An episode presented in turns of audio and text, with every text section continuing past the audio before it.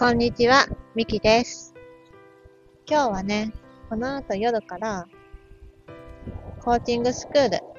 ザ・コーチというところで、また、インテグレーションコースというて、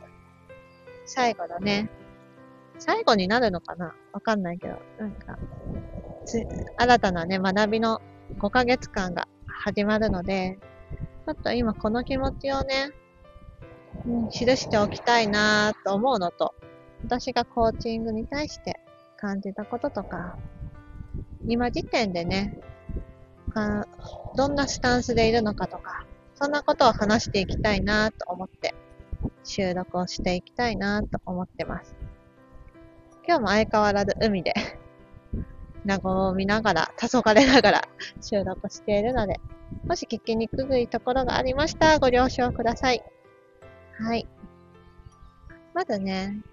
コーチングどうやって出会ったかなんですけども、一番最初の出会いは結構前なんですよね。どっかで話したかもしれないんですけども。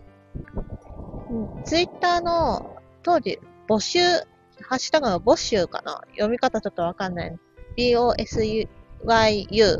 うん、募集っていうサービスがあって、そこでコーチング無料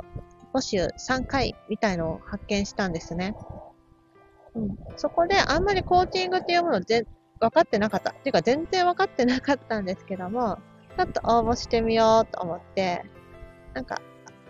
ただ好奇心で応募させてもらった記憶があります。うん。なのでね、すごくいい方だったと思うんですけども、私自身の理解が、うん、いまいちだったのもあって、ここではあまり深く入り込むこともできなかったかなって思ってます。だから、その後コーチングというもの自体を忘れてしまっていたなって今思うと感じます。うん、その後に、まあ、直属の上司からコーチングを受ける機会もあったんですけども、その後に、ま、触れたのはやっぱり個人事業主になってからですね。うんもっと内省したいなとか、もっと自分のこと知りたいなとか、思った時に、自分自身だともうできることに限りがあるなっていうのを感じ始めていたんです。うん。あ、もう、無理だーってね。特に思考優位で生きてきたタイプだったので、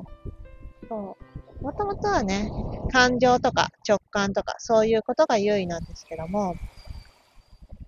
会社員で、会社員や学生時代に結構型にはめられてきたタイプだったので、そう結構思考で考える癖がついてしまっていて、自分自身のことを内省したりとか、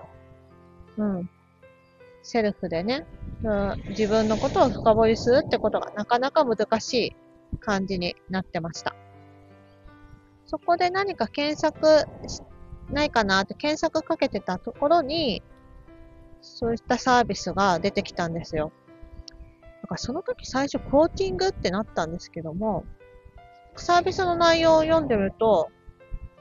読めば読むほど自分が求めているサービスだなっていうのも思っていて、うん。なので、無料相談もあったので、そこでお話を聞かせてもらっても、あ、やっぱり良さそうだなと思ったので、そこに入ってみたのが、うん。まあ、第二の出会いですね。うん。だかそこからある意味コーチングというものの見え方は結構変わったと思ってます。実際、ここで体験したセッションも、内省とか自分のことに向き合うといった時間がすごく取れましたし、たった1時間なんですよ。うん。た1時間なんですけども、そこに向き合うことで、その効果っていうかな、その問いが続くんですよね。うん。2週間だったり、3週間だったり、1ヶ月だったり、それは人それぞれだと思うんですけども、うん。そこで頑張った内容で、日々の景色が変わる。うん、そんなことがやっぱりあって、あれ、コーチングって、自分自身と向き合うツールなのかもしれないって、その時に感じました。はい。で、あと、次の問いに移ろうかなって思うんですけども、じゃあ、なんでコーチング学び始めたのかっていうことなんですけども、うん。皆さんね、これに気づいてる人が意外と少なかったらしくて、意外って言われたんですけども、自分の受け入れる力、土台を広げたかったからです。うん。まあ、それを聞くと、え、じゃあなんでクライアントさん持ちたいとか思ってるのって話なので、ちょっと説明させてください。そう。多分ね、自分自身の土台が整っていたり、自分の受け入れる力が整っていないと、他のこと、他のこともそうだし、大事な人とか、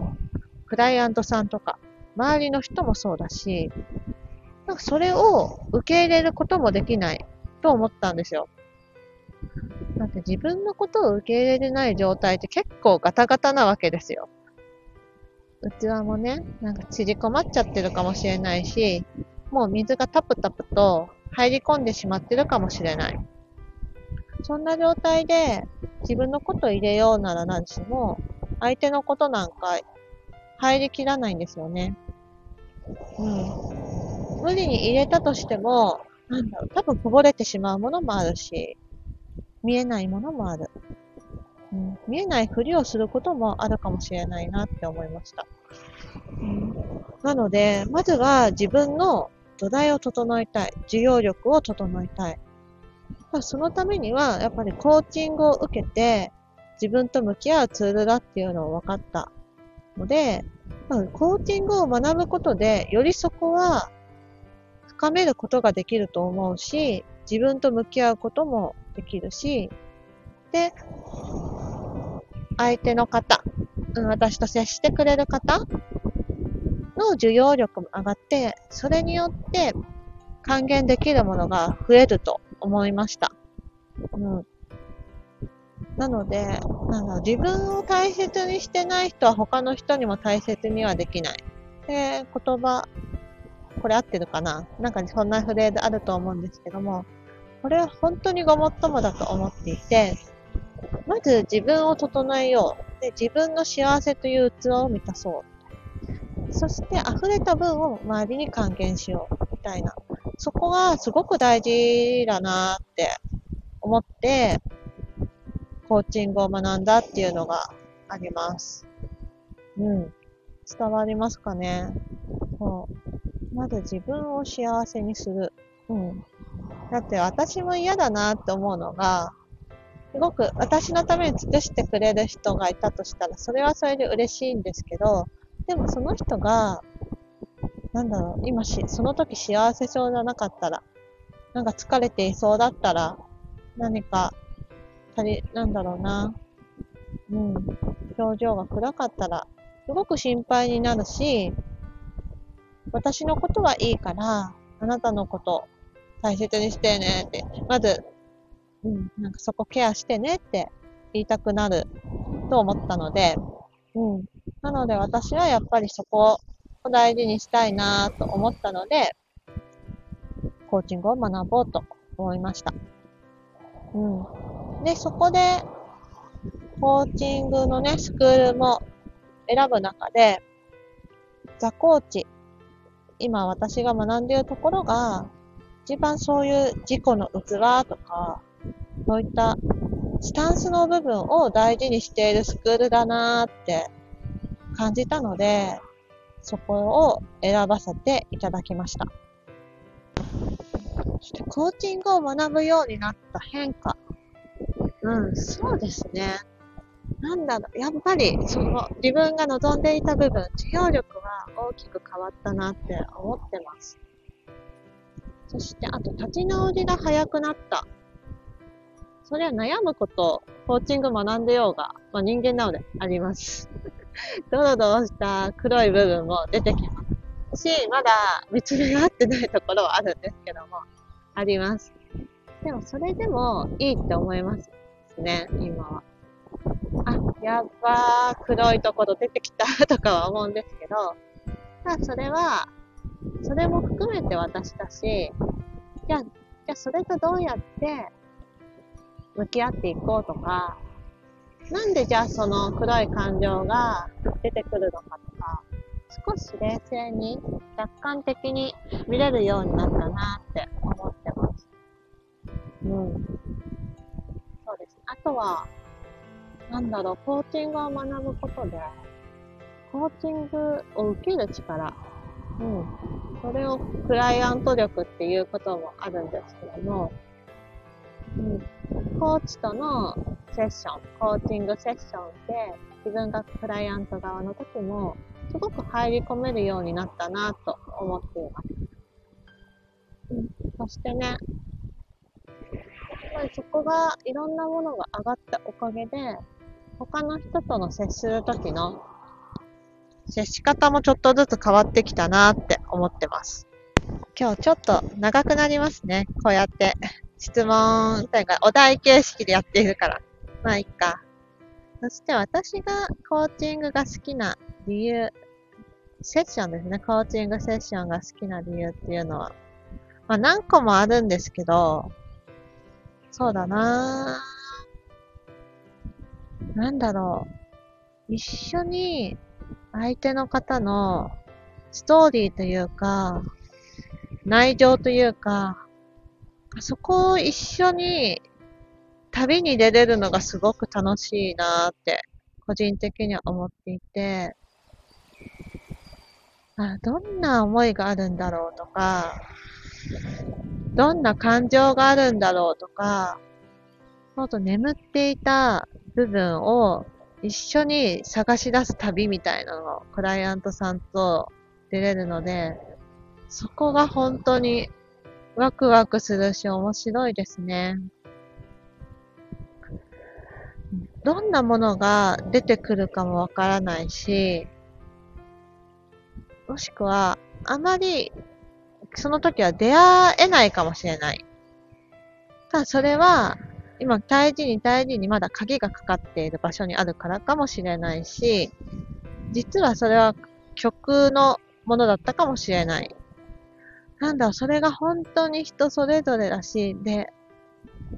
セッションがどうなるかが私も想像がつかないし、もちろんクライアントさんもつかない。だから本当に一緒に作るものなんだなーっていうのが楽しいですね。うん。そして、聞くってことが、すごく楽しいんだと思います。うん。で、やっぱり、人の話をきちんと聞くってなかなかない経験なのかもしれないです。はい。こうやってコーチングをしていて、本当に奥深く自分の声を聞くってことに、私自身もコーチングをしてから、あ、こんなこと私思ってたんだって思ったことすごくあるので、なので、そこに立ち会えるだけでも幸せですし、これ、はっと何かをね、得た瞬間も幸せですし、はい、それで、その時ははっとした答えが出なかったとしても、何かエッセンスというか、かけらをね、持ち帰っろうみたいなのが出てきただけでも、幸せだし。いや、本当に何ですかね。一緒にその、自分に立ち戻れるような場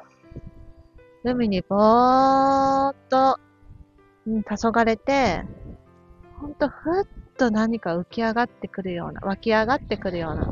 そんな場を一緒に作れて、旅をしてるのがやっぱ好きですね。伝わるかな？あ私が思う理想的なコーチング。ねえ。あ、このお題結構今チャット GPT にちょこちょこ出してもらってたんですけども、理想的ねああ、でも、パートナーシップと自己の器がもうがっちりハマって、一緒になんだろう、クライアントさんと同体となっているようなコーチングができたら、いいなーって今湧いてきましたね。うん、スキル面とか、なんか問いのバリエーションとか、いろいろあると思うんですよ。うん。やっぱり今、ふわっと出てきたのは、根っこの部分ですね。そこがもっとカチッとはまったら、本当に一心同体のような感覚でセッションにできるんじゃないかなって思っていて。うん、で、パートナーシップもすごく育まれているから、うん、思ったまま提案することもできるし、場に出すこともできるし、うん。今まだ自分に自信がないっていうか勇気が出ない部分、時がちょこちょこあったりするので、そこはやっぱり土台の部分なんだろうなーって感じますね。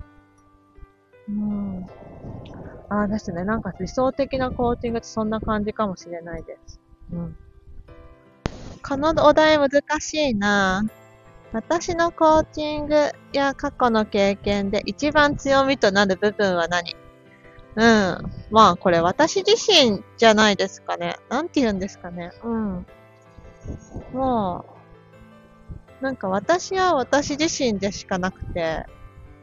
な本当になんだろう。この、まあ私自身フラットでジャッジしないっていうのはすごく言われたりとか、話しやすいとか、緩やかとか、まあ、この、まあね、ラジオのお題にもなってるんですけども、まったりしてるとか、ゆるいとか、柔らかいとか、そんな印象を言ってもらうことはあるんですけど、でもシーンは強いみたいな。だから本当に私自身が何かを提供するというよりは、場を一緒に作るっていう感覚でいます。なので、私自身の強みか、そうだな。でもそういったところとか、そういったところなのかな。あとは、やっぱり過去にすごく型にとらわれてた時代があるんですよ。あ、型ってコーチングの方ではなくて、なんていうかな。まあ、いい子でいなきゃっていう型、型、枠かな枠とか。とは女性らしくいなきゃいけないとか。結構男性社会でね、生きたりししてた中でも、なんか女性らしさを求められたこととかもあったりとか。あとは、なんか元気でいなきゃいけないとかね。うん。あと、持病があったりとか、まあ、コロナの、あと後遺症になって結構ずるずる引きずったりとか、うん、元気に見えるように見せなきゃいけないとかね。うん。なんかこうしなきゃみたいな自分で枠を結構作りやすかったので、そういった枠とかがある方でも話しやすいかなとか思ったり。うん。まあ、給食経験もあるし、適応障害になったこととかもあるし、うん。ああ、そうですね。あとは、婚約までは行ってないけど、なんかそうやって結婚の話が出て、別れたこととかもあるから、恋愛のね、そういうのとかもいろいろあるし、なんだろうな、人並みにいろんな波乱万丈期は踏んできたのかなって思いますけどね。うん。そういった部分で、あ、なんかちょっと話してみたいなーって思うのであれば光栄ですし、普通に私がない経験でも何もジャッジはしないし、ほんとその人自身にどんな人なのかな、どんな考えあるのかなってフラットに聞けると思うので、そういったところとかは強みなんですかね。うん。昔からそういう総務とかにいた時とかは、もうなんかいろんな方の相談とか聞くの大好きだったので、こそっとね 愚痴、愚痴を聞いたりとか、相談乗ったりとか、そういうのは大好きだったので。うん。ちょっとした、なんか保健室みたいな感じなのかな。うん、そういったところは強みなのかもしれないです。これ難しいなはい。さあ、最後に、もう20分収録してる。初めてかも、こんな長いの。うん。最後にね、まあ、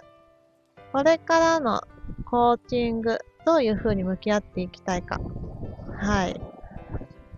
こう、これから5ヶ月間、コーチング新たに、また新たなね、学びをしていくということで、ほんと自分の土台をね、また一つ一つ丁寧に見ていくことになると思うんですよ。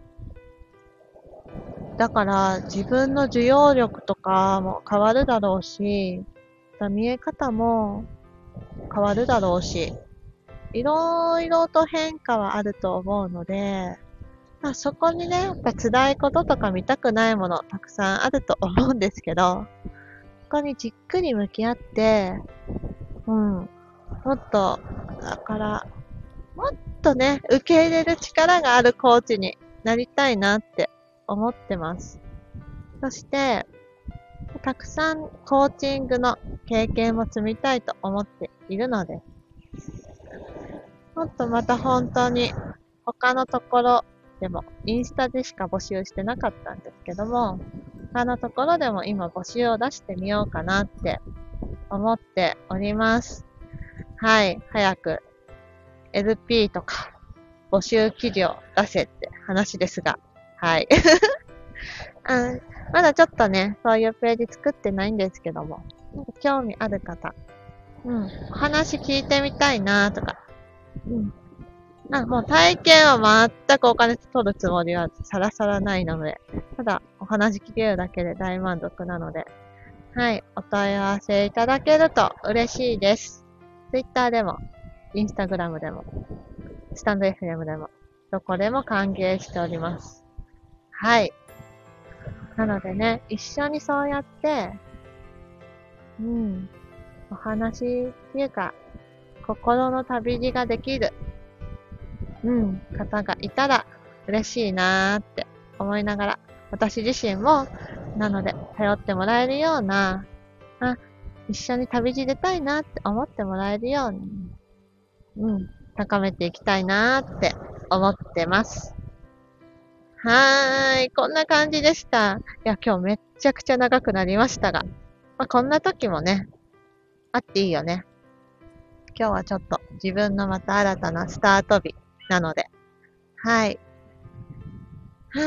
ーい。またこんな感じのね、お題収録みたいのをしてみたいなーって思ってます。はい。ではでは、それでは、また今日もありがとうございました。バイバイ。